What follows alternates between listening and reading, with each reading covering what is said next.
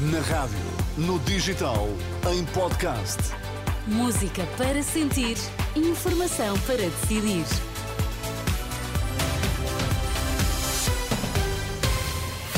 Vai conhecer os títulos em destaque nesta edição das 11. Boa noite. Boa noite. PS quer que o Estado seja fiador na compra de casa.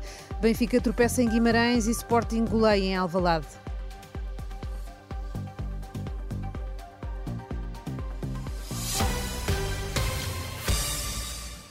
Boa noite. O Partido Socialista quer instituir rastreios auditivos e visuais a todas as crianças antes de iniciarem a escola.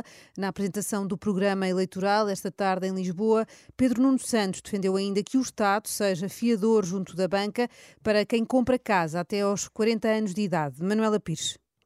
Com a economia a crescer 2% em 2028, a redução da dívida para 80% do PIB, o PS garante que tudo o que propõe agora é mesmo para fazer. Os partidos apresentam os seus programas eleitorais. Nós precisamos de ideias, nós precisamos de propostas, mas nós precisamos de as fazer, de as concretizar. Precisamos de ação. Ao longo de hora e meia, o líder do PS apresentou várias ideias.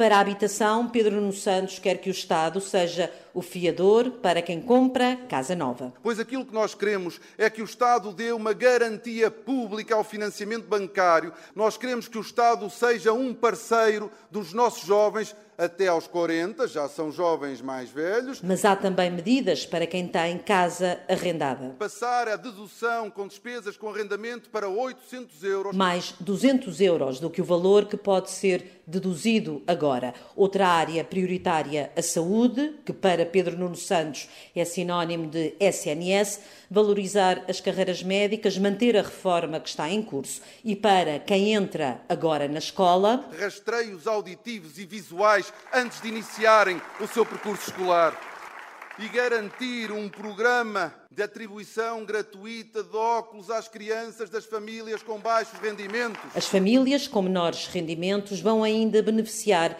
de uma ajuda extra. Nós queremos devolver em sede IRS às famílias com menores rendimentos, mesmo os que não pagam IRS, que hoje não, sobretudo que hoje não pagam IRS, que uma parte do IVA suportado em despesas familiares essenciais lhes sejam devolvidos. No plano de ação, o PS compromete-se a tomar uma decisão sobre o novo aeroporto de Lisboa, mas também a garantir que o contrato de concessão dos aeroportos não coloca entraves à decisão. Quanto à TAP, não há qualquer referência à privatização. O PS promete ainda a devolução do tempo de serviço aos professores, negociar com as forças de segurança e com os bombeiros, mas não quantifica qualquer uma destas medidas. Manuela Pires, jornalista da Renascença, que acompanhou a apresentação do programa eleitoral do PS esta tarde. De momento, o PAN é o único partido que ainda não apresentou as suas propostas para as eleições de 10 de março. Luís Montenegro diz que vai esperar pela decisão do Tribunal Constitucional e por isso não tem nada a dizer sobre a eutanásia. A lei foi aprovada no Parlamento, mas ainda não foi regulamentada. No debate desta noite com a líder do PAN, Montenegro afirmou que é importante ter segurança jurídica.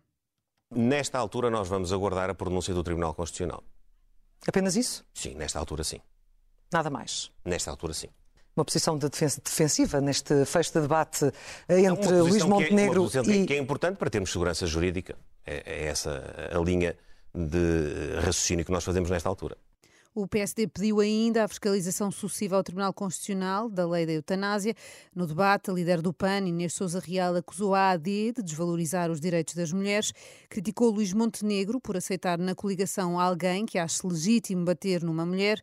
Inês Souza Real nunca citou o nome do líder do PPM, Gonçalo da Câmara Pereira porque se temos um país onde temos um flagelo de denúncias por violência doméstica e sabemos que, para além de todo o processo que têm que enfrentar, em que muitas das vezes são descredibilizadas durante o processo, eh, e ainda para mais agora temos líderes políticos que entendem que é legítimo bater-se numa mulher, essas mulheres terão voz com o pai. E por isso mesmo é com preocupação que olhamos para os parceiros que Luís Montenegro escolheu, quer em matéria dos direitos das mulheres, e já lá vamos à proteção animal, porque também não nos esquecemos que se decidiu sentar-se ao lado daqueles que defendem a reposição de atividades anacrónicas como as touradas. Luís Montenegro diz que não sabia destas declarações e lamenta que tenham sido feitas. Esta segunda-feira, o líder do PSD tem debate marcado com André Ventura. No futebol, o Sporting derrotou o Braga por 5-0 e o Benfica empatou com o Vitória de Guimarães a duas bolas. Ainda no futebol, a Costa do Marfim venceu a Nigéria de José Peseiro por 2-1. Conquistou assim a Taça das Nações Africanas em casa. Esta e outras notícias atualizadas ao minuto em rr.pt. Eu sou a Ana Catarina André e regresso daqui a uma hora.